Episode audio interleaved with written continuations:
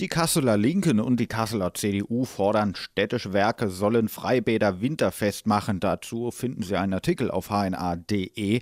Die Frage ist, wie macht man denn eigentlich ein Freibad winterfest? Und dazu jetzt bei uns am Telefon der Pressesprecher der städtischen Werke Ingo Pianka. Wie können wir uns das vorstellen? Da gehört ein ganzer Apparat an Maßnahmen dazu. Die vielleicht augenfälligste und wichtigste ist, dass wir in den Becken sogenannte Eisdruckpolster anbringen. Das sind solche, ich sage jetzt mal, an der Schnur aufgereihten Ballons. Die sind mit Luft gefüllt und ein bisschen mit Sand, dass sie nicht ähm, zu weit auftreiben. Und die sorgen dafür, dass bei Eisbildung der Druck von den Fliesen vom Beckenkopf weggenommen wird. Also das heißt, das ist eigentlich ein Polster, das ist ein Schutz. Dann entleeren wir selbstverständlich alle Wasserleitungen. Da ist dann auch kein Druck mehr drin.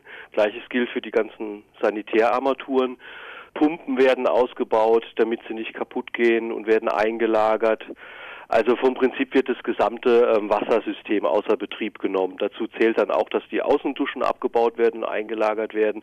Dazu gehört aber dann auf der anderen Seite auch, dass wir natürlich in den Gebäuden die Heizungen ein Stück laufen haben, schlicht und einfach, dass an der Substanz keine Schäden entstehen. Also der, die Befürchtung, dass da seitens der Stadt oder seitens der städtischen Werke dafür gesorgt wird, dass noch mehr kaputt geht, ist, ist wirklich äh, vom, vom Himmel gegriffen. Das Gegenteil ist der Fall. Wir machen alles, dass die Gebäude und dass die Becken und dass die ganze Technik in einem guten Zustand bleibt. Jeder, der an dem Bad vorbeigefahren ist oder an den beiden Bädern äh, vorbeigefahren ist in den letzten Tagen und Wochen, hat gesehen, was wir da gemacht haben. Also da zählen halt diese ganzen technischen Dinge dazu, aber da zählt auch so Sachen wie Heckenschnitt und Rasen kurz halten, dass wir eben nächstes Jahr, so denn die Technik noch mitspielt, sofort starten können. Also kann es mir nicht erklären. Ähm, möchte ich vielleicht auch nicht. Wir betreiben die Bäder im Auftrag der Stadt. Es gibt einen Bädervertrag und wir erhalten für den Betrieb der Bäder Geld. Und ob das jetzt dann immer reicht oder nicht, sei jetzt mal dahingestellt. Aber die Diskussion ist in der Öffentlichkeit ja schon geführt worden. Und Fakt ist schon durchaus, dass an der einen oder anderen Stelle ähm, man hätte sicherlich mehr machen können, aber, und das ist ganz wichtig, das muss man auch betonen und unterstreichen, nicht, dass es so aussieht, als würden wir hier den Vorwurf machen, dass wir äh, da zu wenig bekommen hätten. Die Bäder sind einfach alt. Die sind teilweise aus den 20er, 30er Jahren und das ist wie mit einem Auto. Irgendwann ist es kaputt und irgendwann muss dann die Entscheidung getroffen werden, was tun. Und da ist es das Gleiche. Nochmal zurück zum Winterfest. Ähm, der Bäder. Bleibt das Wasser tatsächlich in den großen ja. Becken drin? Das bleibt ja. drin das bleibt drin. Und ähm, da gibt's auch so lustige äh, Aktionen, die sind dann für die Tiere weniger lustig, sondern eher mit Stress behaftet. Da friert dann auch ganz gerne mal ein Schwan ein in so einem Becken und dann rücken die Kollegen aus und hacken die frei. Ich hätte tatsächlich äh, gedacht, dass das Wasser da herausgelassen nein, nein, wird, das, weil das sonst darf aus verschiedenen Gründen. Fliesen das aus verschiedenen sprengt. Gründen darf das gar nicht raus. Grund eins ist, das war früher im Auebad vor allem der Fall, da ist ja Grundwasser.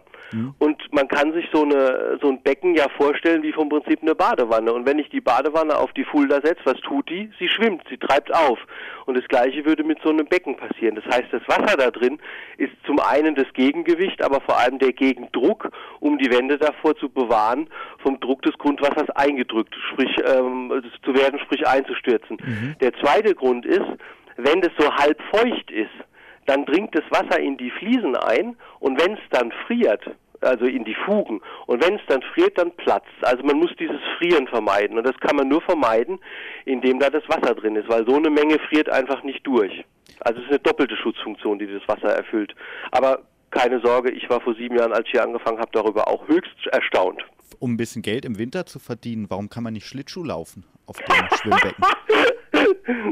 ich lade Sie gerne mal ein, sich die Pökelbrühe anzugucken. Ähm, da wollen Sie keinen Schlitt, äh, Schlittschuh drauflaufen. Das ist ähm, also das ist A, ein ästhetisches ähm, Unding, würde ich jetzt mal behaupten.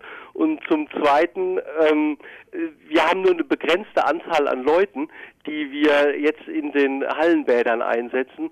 Und also das würde dienstlich auch gar nicht gehen. Und der dritte Grund ist, stellen Sie sich mal vor, Sie fahren mit so einem Schlittschuh gegen ähm, die aufwendig geschützten Fliesen, dann gehen die kaputt und dann gehen die Schäden noch mehr nach oben und dann wird es noch teurer immer am Anfang des Jahres. Also das ist nicht machbar.